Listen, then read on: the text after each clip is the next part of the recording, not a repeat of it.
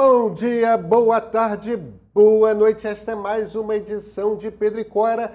E eu vou falar uma coisa: o programa de hoje está realmente incrível, mesmo. Pedro e Cora, como vocês sabem, toda terça-feira, toda quinta-feira, no YouTube do Meio, na sua plataforma favorita de podcast. Eu sou Pedro Dória. Ao meu lado está minha queridíssima amiga Cora Rona. Temos visitas. Temos uma visita ótima que muita gente conheceu como Internei, mas que na verdade se chama Ednei. Pois é, o Ednei, Ednei Souza Internei, é uma das figuras básicas da internet brasileira. Ele estava lá atrás, junto comigo, com a Cora, quando a internet era mato. 1995, 96, 97. E como uma das figuras pioneiras da internet brasileira, ele continua com esse tesão de o que, é novo, o que é novidade e se tornou um dos caras que mais entende de inteligência artificial ou de como usar as ferramentas de inteligência artificial na internet brasileira. É muito sobre isso que a gente vai conversar com ele, até porque o Ednei é um dos professores de um curso que a gente está inaugurando essa semana, que, olha, é um curso de como usar a inteligência artificial, literalmente, não é aquela coisa, história, análise, não, não, não, não. Como é que você faz? Como é que você faz com que um ChatGPT, um Midjourney, esses sistemas todos ajudem você no dia a dia. O Ednei é um dos principais professores, a aula dele é impagável, é espetacular. Vamos bater um papo?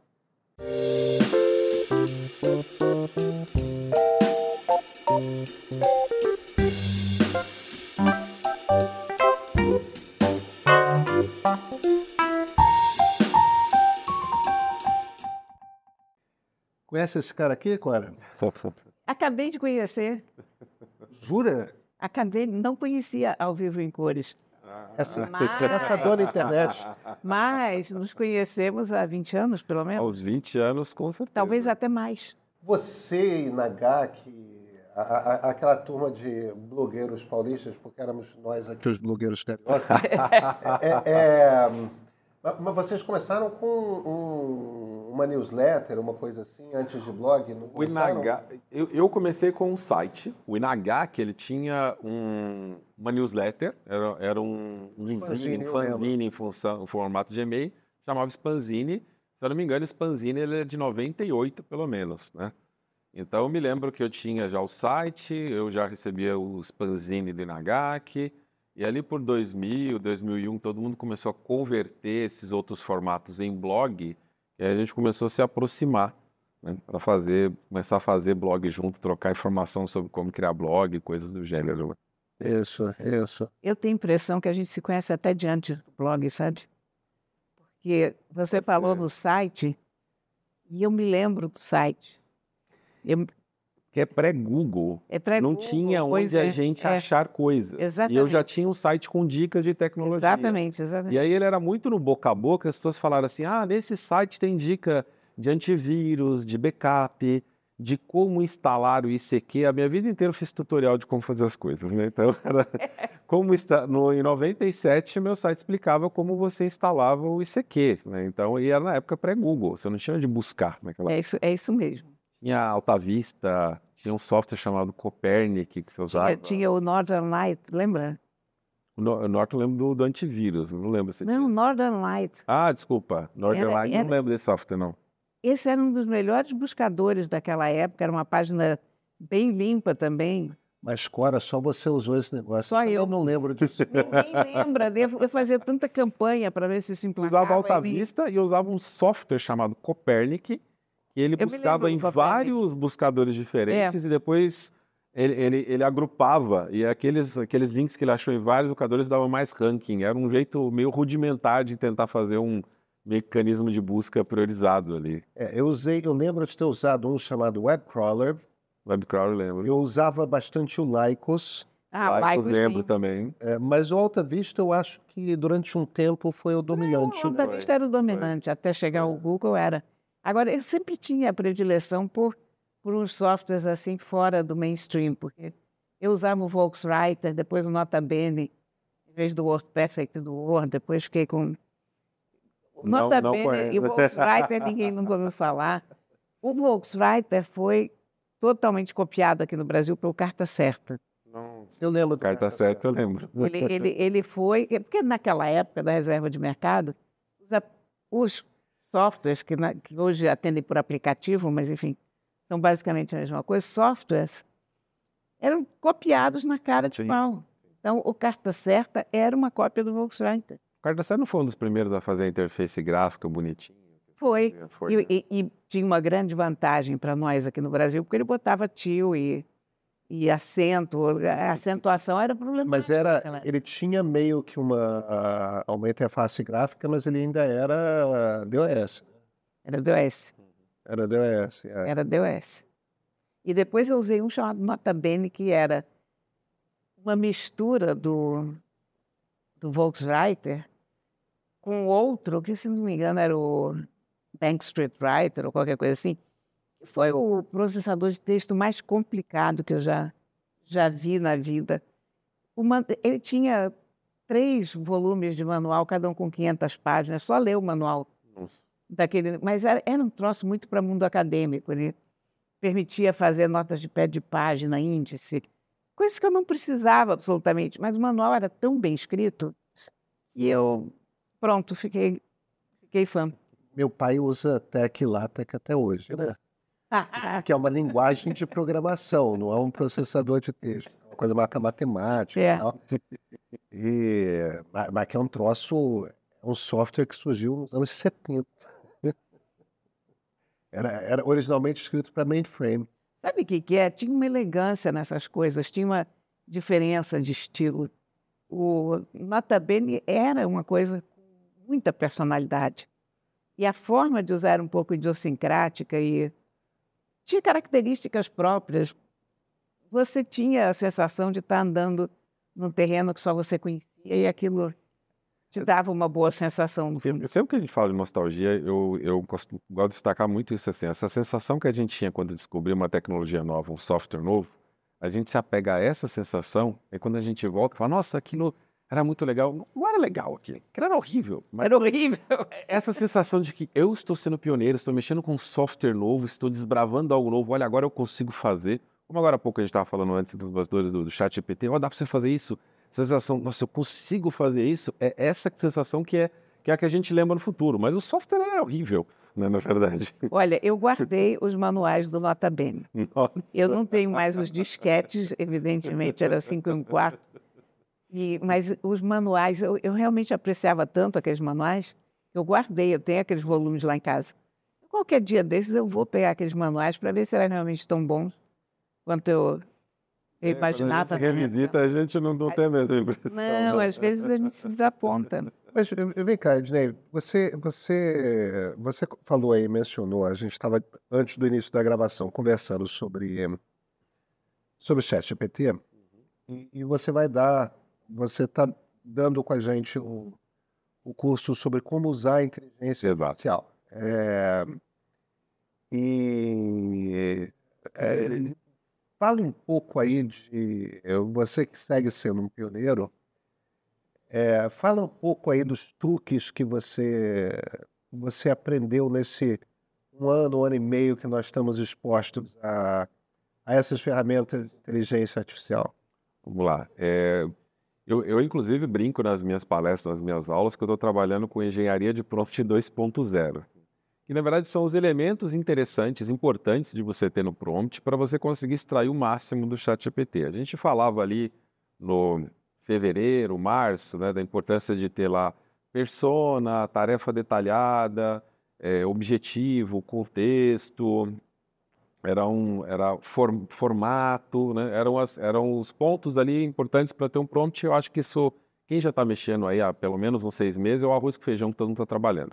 O que eu descobri que é, é relevante, importante sempre ter num prompt para você explorar mais, né? Sempre pedi para o ChatGPT justificar as respostas dele. Tipo, ah, você pediu uma ideia, me explica cada uma dessa ideia, o ponto forte e o ponto fraco dessa ideia. Você, eu, você pede para ele listar ah, ideias em comum, sugestões de título.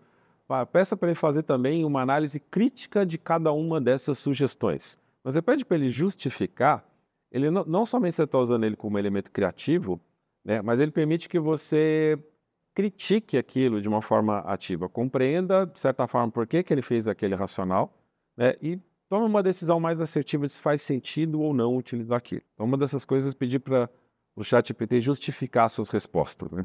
Outra coisa que eu gosto muito é o que eu chamei de espaço para criatividade. Então, você pede para ele fazer um, um, roteiro de viagem. Você coloca lá, eu quero fazer um, ir do lugar X para Y em tantos dias, me sugira lugares assim, assim, assim. E aí eu coloco assim, e outros locais que você acredite que eu vou achar interessante. É, peço para ele montar uma aula, né? coloco lá o público, coloco quanto tempo, e no final deixo assim, e outros tópicos que você considere relevantes para minha aula ficar mais completa. Então sempre eu deixo um, uma, uma frasezinha ali no final de alguma coisa para ele me surpreender. Me dar outras ideias, outras dicas, outros títulos, né? para ele trazer alguma coisa dentro do que eu especifiquei, ele vai trazer algo dentro do que eu especifiquei e algo adicional que pode me surpreender positivamente ou não.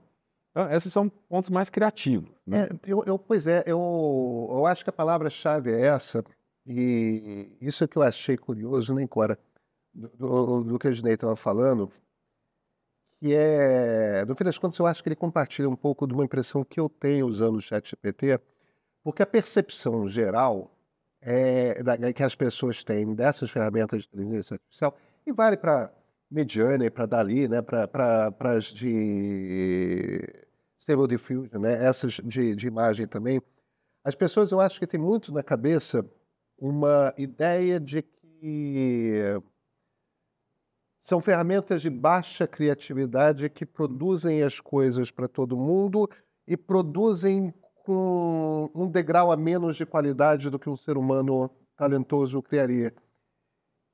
Quanto mais eu uso essas ferramentas, mais a minha impressão é o contrário. Mais a minha impressão é de que são ferramentas de brainstorming, são ferramentas é que auxiliam a criatividade. É exatamente. É de estímulo à criatividade. Né? Sim, mas você tem que saber jogar ali um, um, pouco isso no prompt. Né? Tem um fixado no meu, no meu Instagram, que são é, oito prompts para criatividade. Né? Então, se, ele fala lá de, de, de trees, ele fala de Scamper, ele fala de frameworks de criatividade.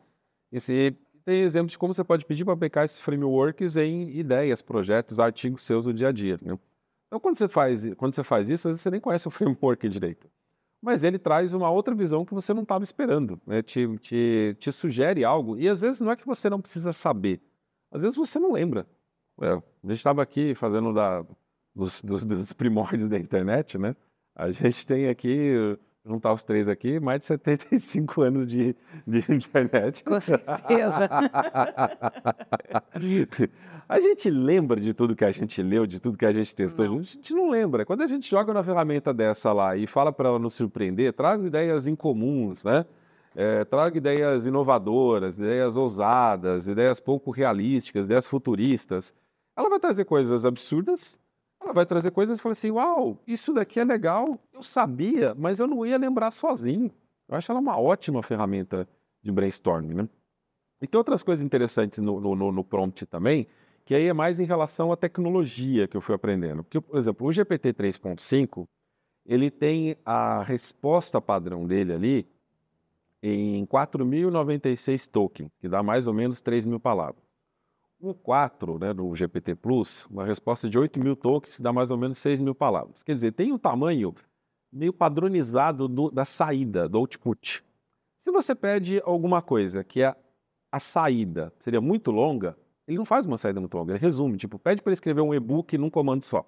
Ele faz um e-book curtinho, de 6 mil palavras no GPT-4. Então, como é que, é que você dribla isso? Você pede para ele fazer uma estrutura de e-book, depois você vai em cada tópico e pede para escrever sobre aquele tópico e depois você vai juntando.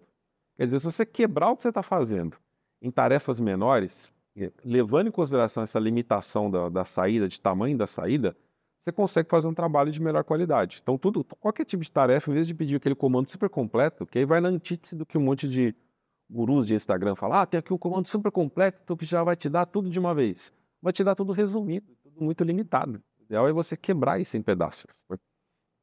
É, a questão com a inteligência artificial é que ela é uma ferramenta que a gente tem que aprender a usar. Uhum. Ela não é uma coisa mastigada. Não. Digamos que ela fatia o negócio, não precisa roer aquela carne com os dentes. ele já cortou para você, ele fez uma parte do trabalho. Mas não é aquela sopa no mel. Sim. É, é, é uma calculadora, você fazer conta calculadora é muito mais rápido. Essa calculadora você não pega, vira calculadora, ó, oh, os números estão aí. É. Faz para mim. Não, você tem que inserir. E se você inserir como equação matemática os números fora da ordem, você muda o resultado. É isso mesmo. É, o, é. a arte do prompt, né? É. A gente vai cada vez mais aprender como traduzir em palavras uma coisa que está na cabeça da gente de uma forma inteiramente abstrata. E é um reaprender. Eu estava dando um treinamento de chat GPT para o pessoal de RH. Em RH o pessoal usa muito no LinkedIn a busca booleana. Você quer procurar é, determinadas pessoas que trabalham num, cargo. Por exemplo, o pessoal de RH muitas vezes faz um hunting ativo em quem já está trabalhando. Só que as pessoas usam diferentes nomes de cargo. Então ela falou assim: ah, eu quero, eu quero gente que seja gerente de RH, or é, head de recursos humanos, or head de human resources, or, né? E usa o, o or ali para fazer a busca booleana.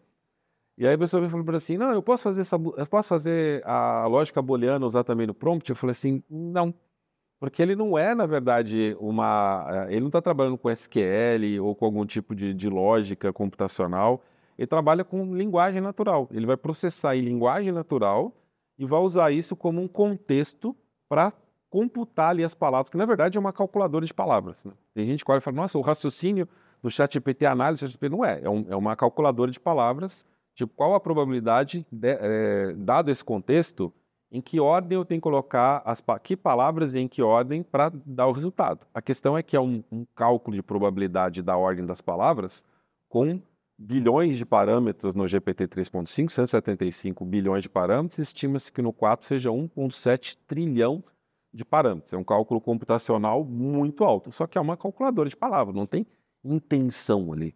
Outro dia alguém está perguntando, ah, mas você não acha que do jeito que já está raciocinando o chat GPT, logo vai subir? Eu falei, você não está raciocinando. Ele está computando palavras. E quando você dá prompts muito elaborados, você torna esse cálculo mais preciso. Mas ele não está raciocinando ali em cima, não antropomorfiza o bichinho. Né? E, você sabe que. É, isso é uma coisa que eu não sabia, mas mas eu ouvi de uma das pessoas, não do ChatGPT, não da OpenAI, mas do Google, que aquele negócio do ChatGPT de ir aparecendo as palavras como se alguém estivesse escrevendo e tudo mais, é um truque de interface. Sim. O sim. texto já está pronto. Ah, é? O texto é. já está pronto, mas para que pareça a nós, é uma coisa de a, a, aproximação com o humano, entendeu? Para que pareça que a nós. Eu não sei se dá a impressão que deu trabalho, mas é, é... humaniza. Humaniza por ser uma coisa que alguém está escrevendo do outro lado. Ah, que coisa curiosa. O, o, banco mercantil é um banco voltado para público é, 50 mais. Tem três faixas de público: 50 mais, 60 mais, 70 mais. E nesse processo de digitalização, eles estavam decidindo fazer um chatbot que a maior parte das das necessidades, das requisições dos clientes fossem resolvidas pelo chatbot. E depois de alguns estudos, eles fizeram o seguinte: quando a pessoa faz pergunta, ele não responde de cara. Ele fica lá digitando, digitando, digitando, aí depois sai. Só de fazer isso, muita gente já ficou naquela dúvida: será que alguém do outro lado ou não? E a quantidade de pessoas com as mesmas respostas, a quantidade de pessoas que pedia para falar com o humano depois diminuiu porque elas deu para elas a sensação que talvez esteja falando com o humano. Outra coisa que eles fizeram, você digita gente, um, é como a gente é um erro de né? digitação. Né? você comete um erro de digitação, na hora que ele vai dar a próxima resposta dele, ele comete um erro de digitação também, para não te constranger. Você fica à vontade ali de ficar falando com a máquina. Oh, que espetáculo isso. Sensacional. São truques de interface. É psicologia é, da claro, interface. É, claro, é psicologia. É claro. É claro. Você, você sabe, esse negócio do erro, já me aconteceu de estar respondendo na, em Instagram ou no Facebook ou qualquer coisa e o meu telefone querer corrigir. E eu não deixo o meu telefone corrigir quando, quando eu estou escrevendo, porque eu acho que tira. O, o, eu acho que o erro é humano. Sim. Sabe? O analfabetismo é humano também. Não é nesse sentido que eu estou dizendo. Mas eu digo que há uns erros que eu Deixa, deixa quieto. Eu escrevi assim, tá bom, acabou. Faz parte do. É, a, a, imprecisão, é, é, Exatamente. ela causa uma, uma, uma, uma proximidade. Né? Isso, né? isso. A pessoa não copiou, colou uma resposta pronta, ela não lapidou durante muito tempo uma resposta, ela respondeu meio ali de, no fluxo. de bate-pronto é. o que veio na cabeça dela. Foi mais intimista, foi mais próximo. É, exatamente isso. Você, você tem falado com muita gente sobre inteligência artificial. Uhum. É, é uma das figuras que está sendo chamada e, e conversando, trabalhando. Qual é a sua impressão de como que inteligência artificial está sendo percebida? No fim das contas, o que eu estou tentando te perguntar é o seguinte, Ney. Você acha que as pessoas já entenderam tamanho da coisa? Não. A maioria não entendeu. Acho que, acho que tem, tem um grupo. Porque nós, nós, a nossa geração, Sim. a Cora viu o surgimento dos micros, a gente era pequeno. É... A gente viu duas coisas desse tamanho, que é a internet Sim. e o celular, a ida para o móvel. É eu, eu, eu, eu, trabalhava como programador quando começaram a comercializar o Windows. Isso para mim foi um impacto muito grande. É, porque eu percebi. Mac, então, é, você não, não viveu isso, mas é, eu vi é. muita gente que o computador era um negócio assim, tipo, não vou mexer nisso daí de repente ela sentar e começar a clicar. Claro. Então eu vi assim, tipo, remover um abismo. Né? A gente está falando é. de interface agora, o Windows foi um negócio que foi. removeu um abismo da, da, da, da, de distanciamento. Né? Aí teve internet, teve redes sociais e eu considero... E o Windows 95 e internet foram bem próximos ali. É, foi. Deu a impressão, que, que, deu a impressão tempo, que a né? internet vinha com o Windows 95. Porque, é, que você é. instalava o novo Windows, tinha um browser. O que, que é isso aqui? Ah, é preciso de um modem e tal. Era, parecia Aliás. Uma, parecia uma feature do Windows. Né? A Microsoft aprendeu com o seu erro da internet, né? Porque a Microsoft não entendeu o que era a internet, não entendeu o tamanho da internet. Eles achavam que iam controlar tudo dentro do Microsoft Network.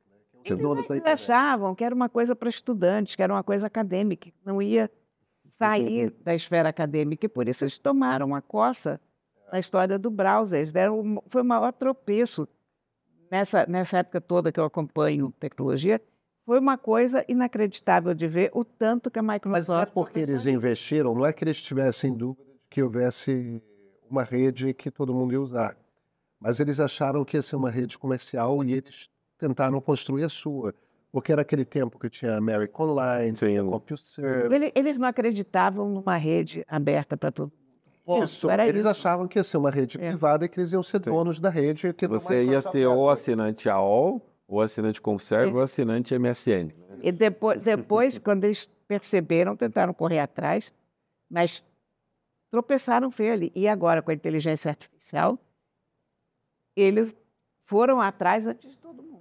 No meio do caminho teve outro tropeço significativo, porque eles tiveram a oportunidade de comprar o Android e não fizeram Ah, foi. Isso. E depois... Montar, postar Exatamente. no Windows Phone, tomaram outra costa. Mas o né? Windows Phone, eu continuo dizendo que foi o melhor sistema operacional de telefone que eu. É, mas... É... Não adianta porque não tinha um ecossistema que sustentasse. É. Mas foi o melhor. Até outro dia o Cloud, antes do GPT ir para 128k de tokens, o token era melhor. Só que o Cloud era melhor. Só que o Cloud era é. só para os Estados Unidos e, e, Reino Unido ninguém estava mexendo. O importante é, não é ser o melhor, o importante é ser o mais, mais acessível, mais popular. Isso e a é gente tem desde a época do Betamax. É, né? o chat GPTzão. É, é, é, exatamente. Dizem, eu nunca vi diziam que o Betamax era mais de evolução tecnológica, o Betamax era melhor que o VHS. O Betamax era melhor. Sim. Mas, mas, mas, mas vamos voltar para o presente. Olha, a gente, a gente chegou. A, o que? Arqueologia, né? Meu Deus do céu, isso também não é possível. É. Mas não acho que as pessoas sacaram, Pedro. Eu vejo que tem, tem, tem, tem um grupo que está é, impressionado de forma exagerada. Né? Parte dessa polêmica aí da, da, da, da OpenAI envolve a questão da inteligência artificial é, geral, da AGI, que é um conceito que não tem uma definição é, amplamente aceita. E aí tem gente achando que o, o chat GPT no estágio que está já é um estágio de AGI, já é um estágio de inteligência artificial geral que vai substituir o ser humano. Não é ainda, né? eu, eu, eu discordo com, dessa visão profundamente, mas tem gente que já está profundamente... Não, não é uma questão de discordância nesse caso.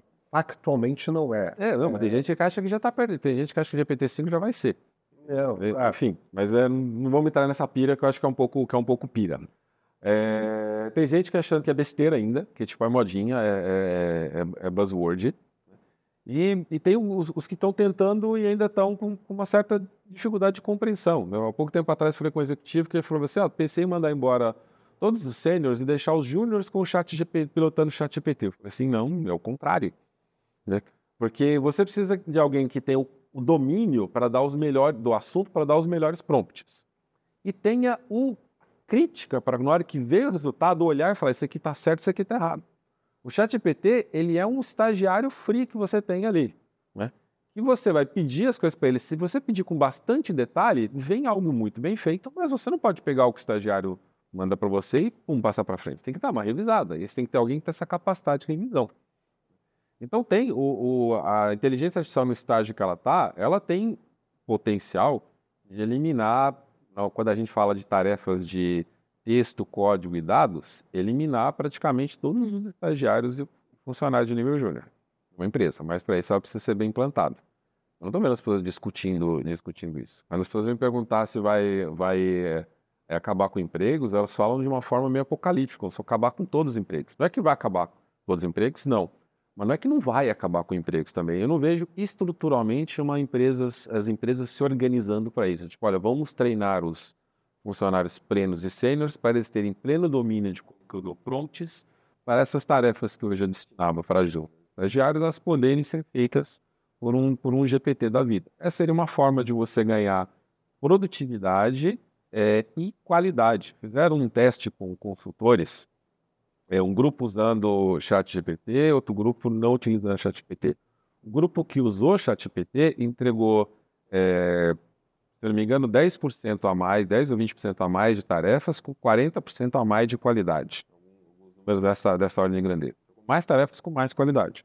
Outro grupo foi mais lento. Quer dizer, as empresas têm espaço para ganhar produtividade, para ganhar qualidade. Agora, o que, que você vai fazer com é, esse novo excedente de obra? Dois caminhos. Um, eu posso aproveitar essas pessoas e ser mais produtivo. Para as empresas que estão em mercados onde elas têm demanda e se elas aumentarem a oferta, tudo bem, isso dá para fazer. As que não têm, o caminho é demitir. Agora, se a gente começar a demitir todo mundo, qual é a política de governo para isso? Então, quando eu olho esse cenário todo, eu vejo uma transformação social muito grande que empresas e, e governo não estão lidando com todos os fatores aí existentes. E tem um pequeno ali surtando que achando que ah, tem que trocar tudo, tem que mandar todo mundo embora, que a inteligência artificial vai. Uma pessoa sozinha vai montar um unicórnio, tem viagens por aí. Ou seja, ninguém está, em geral, ninguém está entendendo onde estamos. Exato. Obviamente que tem as exceções, claro. mas a, a, imensa maioria não está entendendo muito bem onde estamos. Alguns estão achando que a gente está mais à frente do que estamos, outros que nós não chegamos lá ainda. E, e te, eu, eu diria que tem algumas empresas grandes que entenderam sim, mas elas perceberam que para eu fazer essa transformação, é, as empresas que já estão naquele ponto que são lentas. Né? Para fazer essa transformação, eu preciso fazer um, um grande, longo projeto aqui. Empresas com 10 mil, 20 mil, 30 mil funcionários ou mais, né? Isso que eu falei aqui, isso não acontece do, do dia para a noite. Essas empresas que sacaram, mas é uma transição lenta porque elas já não são mais empresas tão ágeis, empresas tão velozes. Você já integrou o quanto inteligência artificial na sua vida agora? Bastante. Eu não sei te dar uma percentagem, mas, por exemplo, eu não. Isso o ChatGPT resolve. Ele não vou perguntar.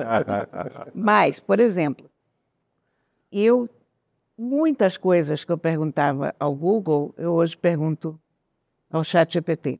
E tem uma certa arte de saber o que, que você tem, exatamente, Google, exatamente. Né? Eu, eu gosto que o ChatGPT agora diz onde é que ele está buscando, né? Ele, Sim, depois da última atualização é, tem conexão. Ele, ele diz, estou procurando aqui, estou procurando ali. Então, eu fico contente porque eu percebo as fontes que ele está usando. Mas a gente sabe exatamente o que perguntar para o Google e o que perguntar para o chat GPT. Se eu preciso da data de nascimento de alguém, eu não vou para o chat GPT. É o tipo do troço que você vai para o Google. Mas se você quer uma visão mais estruturada de alguma coisa, você vai para o chat GPT. Mas sabe que. Agora, olha, título. Se, se for tipo de alguém famoso, uma coisa assim, eu, eu acho mais simples até às vezes não. perguntar. Eu, eu não confio no chat GPT com datas, porque quando ele não, ele não sabe, ele inventa. Mas por isso, mas é por isso que eu estou dizendo. É, se eu preciso ter algumas informações sobre Pablo Picasso, eu, eu fico bastante tranquilo em perguntar para o ChatGPT, na versão 4, tá? É, agora, claro, eu não. Se, eu, se eu tiver que fazer a mesma pergunta sobre um escritor polonês obscuro, aí eu vou para o. Eu acho que a questão é quais são as chances de o, de o ChatGPT ter esta informação ou não. É, e claro, eu não estou falando apenas de uma observação, é de uma informação objetiva. E quando você fala de data, hoje em dia o Google já faz aquela coisa de pessoas famosas e tal. Hoje em dia o Google já dá aquela caixinha é meio. Wikipedia. É. É, é. então, talvez na coisa, se você precisa apenas de uma data, mas se você precisa de um pouquinho mais assim de, de, de dados e, e, for uma coisa ou uma pessoa internacionalmente conhecida, muito importante, tudo mais, que certamente está no, no, banco de dados do ChatGPT, eu, eu me sinto bastante tranquilo. Nunca, nunca vivi uma situação de ser. É, é claro que tem um, um fio aí no meio que é um fio vago, que é o que é uma pessoa obscura, o que é uma pessoa famosa, né? É... Mas eu tenho a impressão que se for uma coisa antiga, 20 anos para trás, e de impacto mundial, é, internacionalmente conhecida. Olha, mas de um modo geral, tudo que tem a ver com datas e números eu prefiro manter no Google. É. é. Você porque provavelmente é Google, é mais sábia do que. Porque no Google eu posso comparar vários resultados. Quer dizer, não, não é nada totalmente sério. Se eu disser que o fulano tem 65 anos em vez de 62, ou que nasceu em setembro em vez de julho, whatever, mas é uma questão de precisão. Então, datas e números, eu, isso eu estou te dizendo tentando racionalizar uma coisa que, no fundo, não tem muito de racional. Porque você está trabalhando e automaticamente você corre para o chat GPT ou para o Google, né? Intuitivamente você corre... Você... Acho que às vezes a gente não precisa Depende da, da, agilidade que você tem. Eu faço muita aula, é, palestra, matéria e, e aí está produzindo às vezes ali os, os, slides da aula. Muitas vezes tem fatos e dados. Fatos e dados eu prefiro sempre fazer um double check. Mas aí o chat GPT me ajuda muito com estrutura. Pois é. Eu estou pegando essa estrutura e colocando no, no, slide aqui. No outro monitor eu já abri o, o Perplexity AI e o Bing e fiz a mesma pergunta para eles e eles trazem com o link.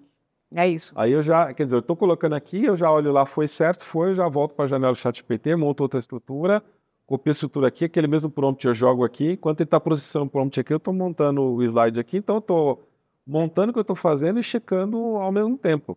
É, eu, eu fui, outro, outro dia eu descobri que o Bing tem limite de 100 requisições por 24 horas.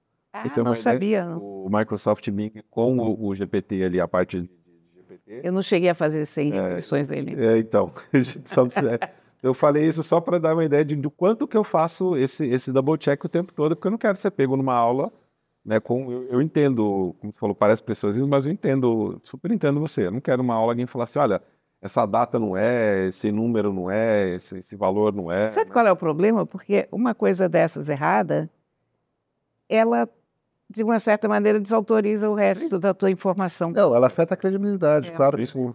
Então, então, eu tenho uma neura com data, com nome. São coisas assim que eu checo. E a gente erra, vocês sabem disso. Qualquer pessoa sim, que escreve, sim. por mais que a gente cheque, tem. Eu, eu errei o nome do Milley. Checando o Milley, botei o Milley com dois L's no outro dia. Isso é o mais recente, a gente erra o tempo todo. Isso tendo checado, você vê onde é que a minha cabeça estava também, né? Tem uma hora que a gente não dá conta, tem um overflow.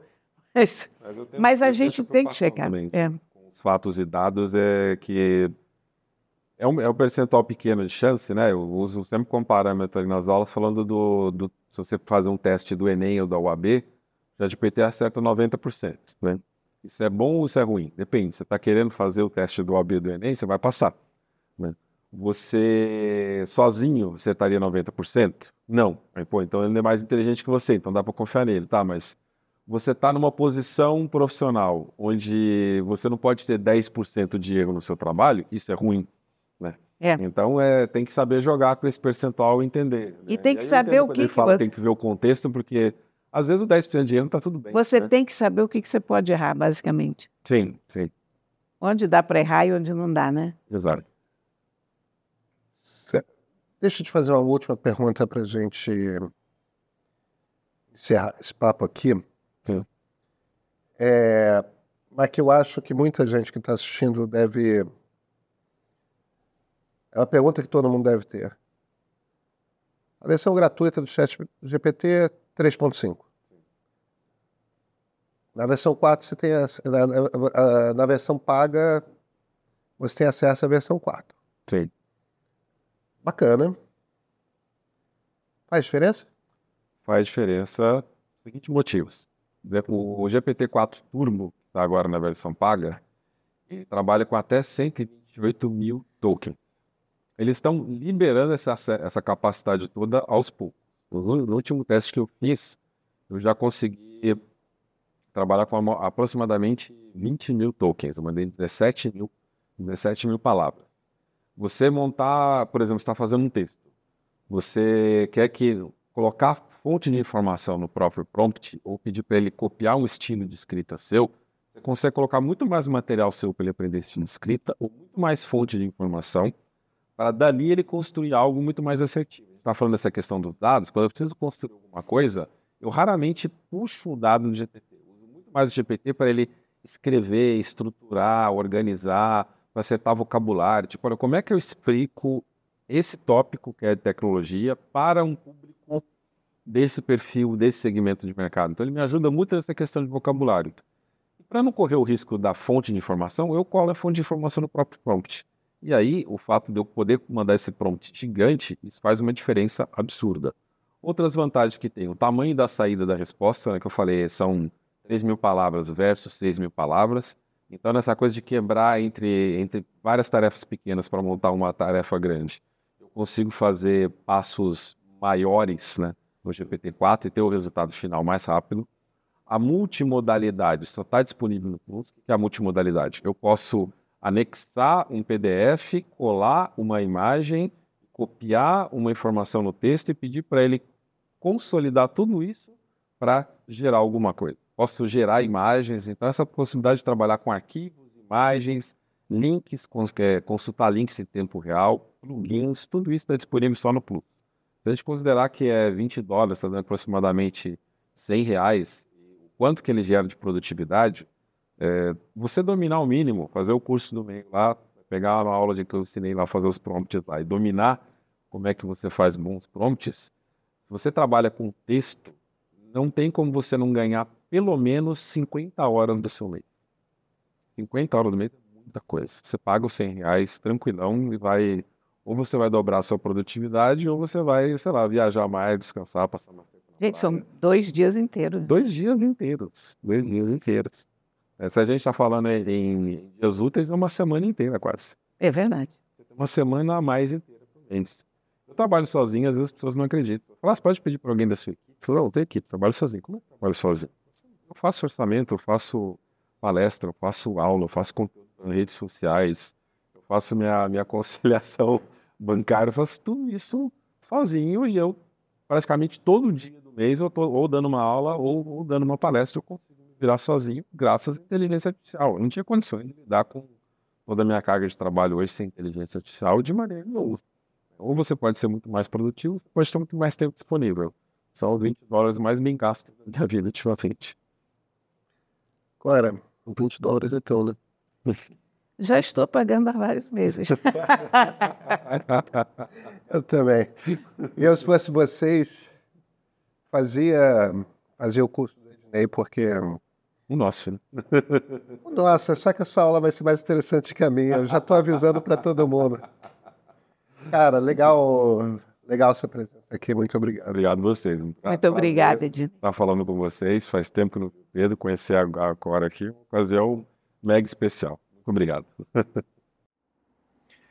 Aqui no meio, nós acreditamos que a inteligência artificial vai gerar um grande salto de produtividade em praticamente todas as áreas profissionais.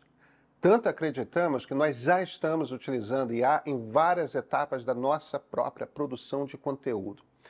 Como quase tudo em tecnologia, para aprender IA basta um empurrãozinho e começar a usar. Por isso, criamos o curso Inteligência Artificial Modo de Usar, um curso rápido, prático, direto ao ponto, mostrando como usar ferramentas de IA para escrever melhor, criar imagens para uso profissional ou pessoal e para melhorar sua produtividade. Tudo com grande atenção a questões éticas e de privacidade. Esse nosso curso pode ser o empurrão que faltava para você começar a aproveitar o que já existe hoje de melhor em inteligência artificial. Eu vou dar a aula inaugural no dia 30 de novembro. Junto a mim estarão Binho Miranda, nosso editor de arte, e o renomado especialista em marketing digital e inovação, Ednei Souza. Assinantes premium do meio ganham 20% de desconto no curso. Vem com a gente descobrir por que, que a inteligência artificial ó, já mudou o mundo. Música